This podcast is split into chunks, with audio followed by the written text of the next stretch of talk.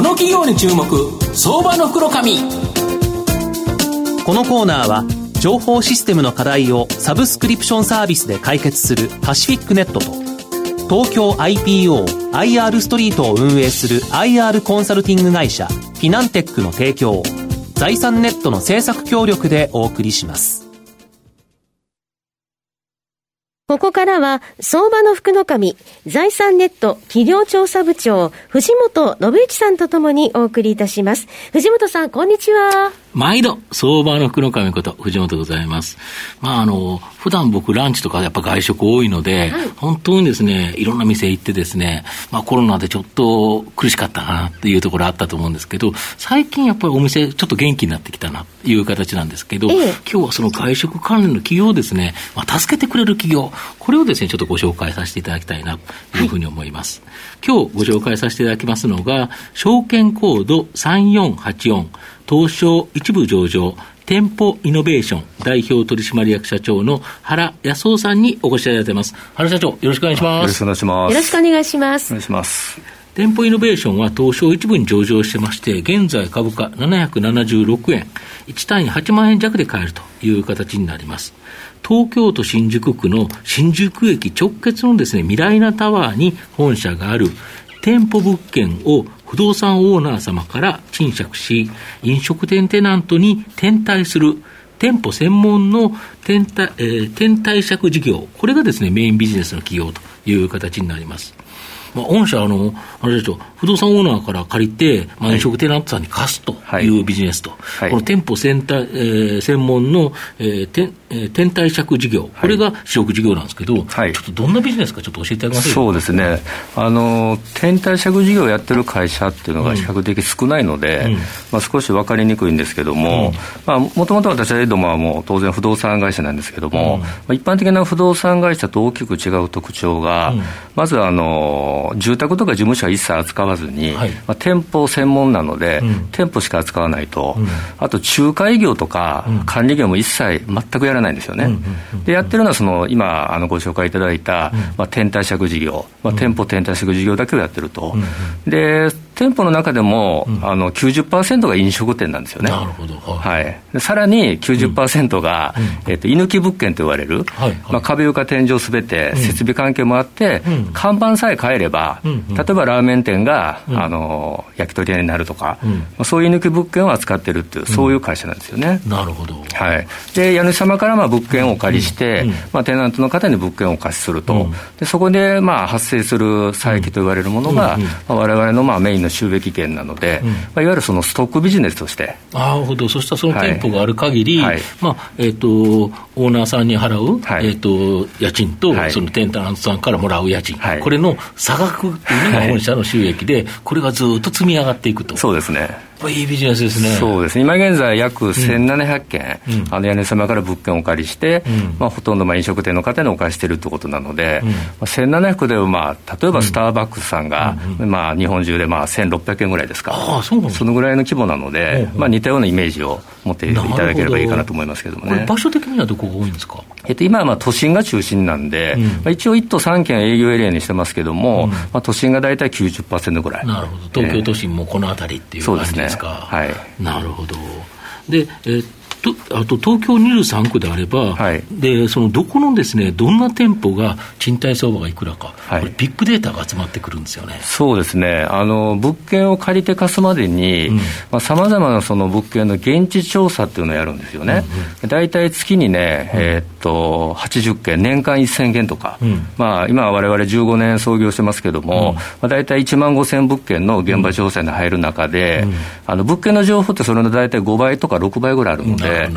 今、1都3県でのわれわれの情報が、まあ、約7万件ぐらい、データベースとしてありますから、これはまあ非常にその相場感という意味では、あのまあ、強い、私どものまあ強みになってるっていう。そういうイメージですかね。例えばだから、恵比寿駅っていう駅があったとして、はいはい、その周りにも何店舗も本社が貸してるところがあるっていうことですね、そうですね、貸してるところもありますし、うん、借りなかったとしても、その情報を持ってるっていうね、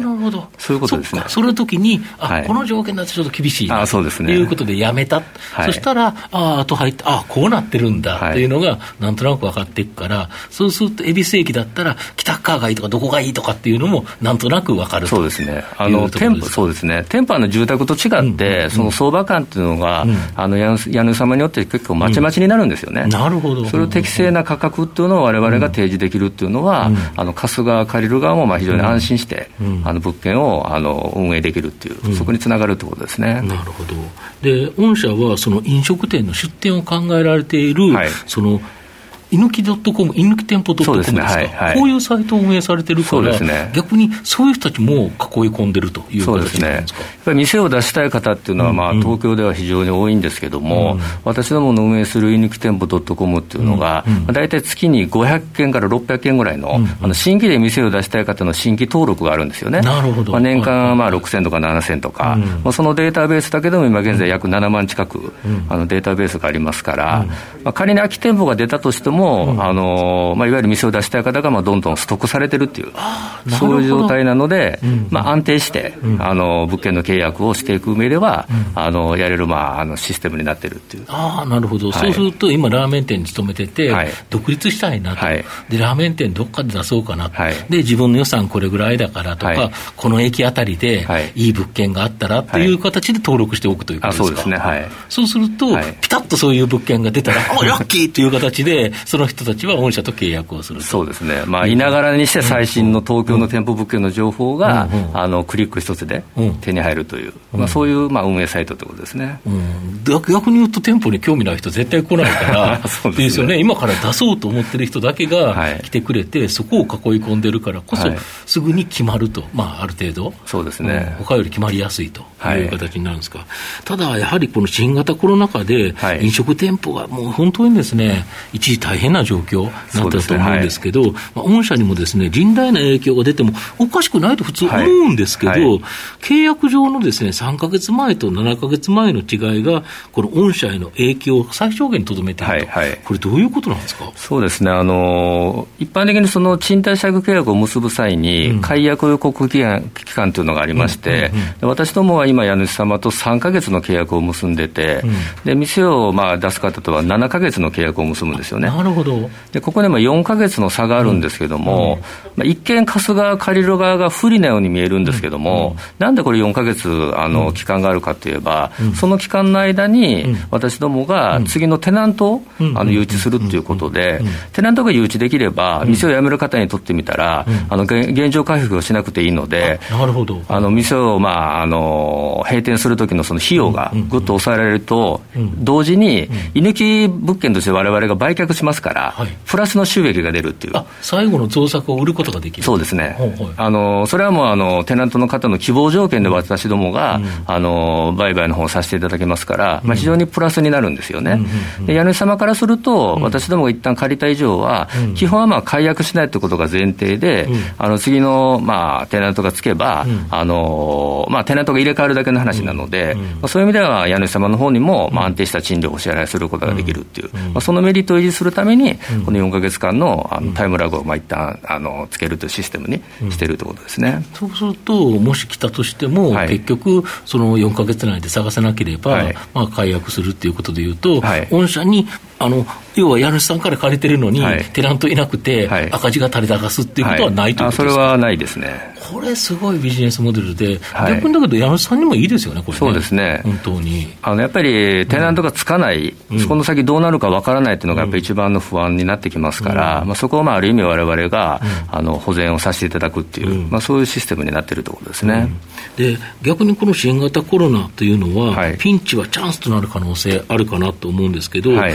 御社では、先ほど恵比寿駅徒歩30秒のところに、ね、まあ1分、はい、1分かからないかなというところに、まあ、飲食店が数多くです、ね、入る飲食ビルを来年に開業されたり、はい、まあ、都心部ではなく住宅地、こちらの方を攻めたりとかっていう形で、逆に攻めのタイミングと。いうことですか？そうですね、まあ、恵比寿の件はまあコロナの前から計画してたことなんですけど、まあ、何よりあの恵比寿っていうのは飲食店を出したい方にとってみて、非常にまあ人気のエリアで、ブランドありますよね。そうですね、なおかつ駅の本当はあの、歩いて何あの何歩っていうような、そんなレベルの場所なので、まあ、偶然、そういう案件がわれわれの方に情報としていただいたので、まあ、そこにまあ取り組むということで、まあ、あのビル一棟がそのままあの飲食店舗になるということですから、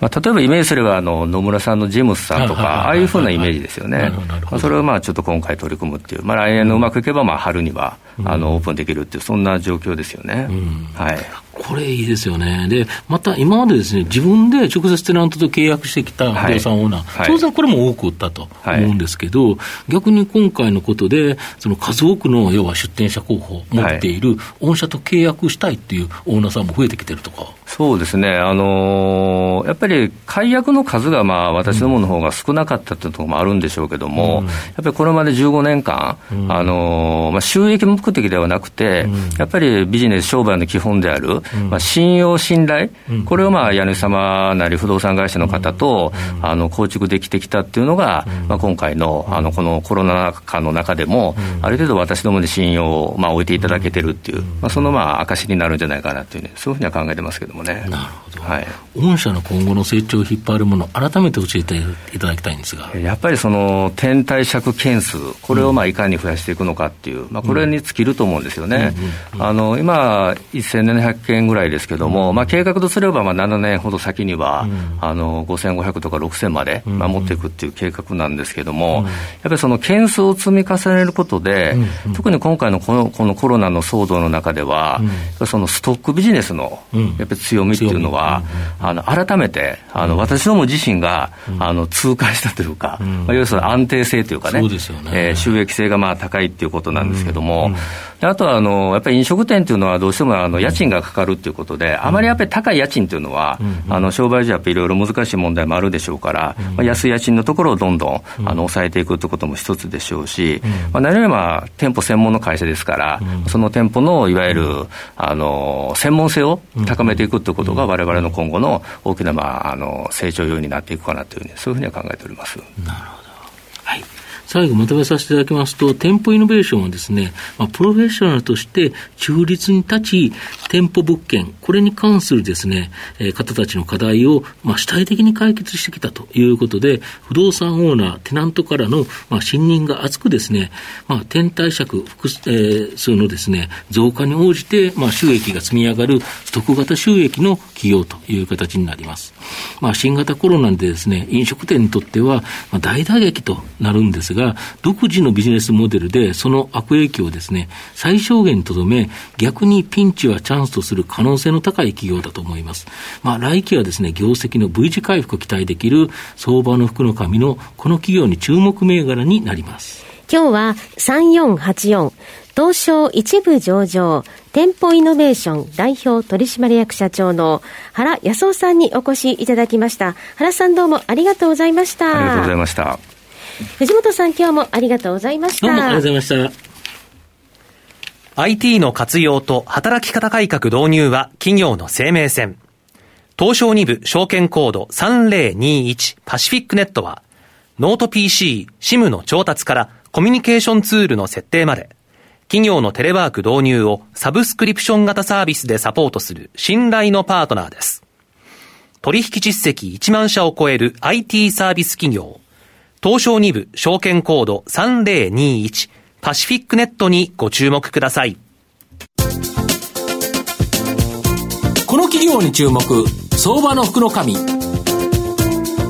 のコーナーは、情報システムの課題をサブスクリプションサービスで解決するパシフィックネットと、東京 IPO IR ストリートを運営する IR コンサルティング会社フィナンテックの提供を財産ネットの制作協力でお送りしました。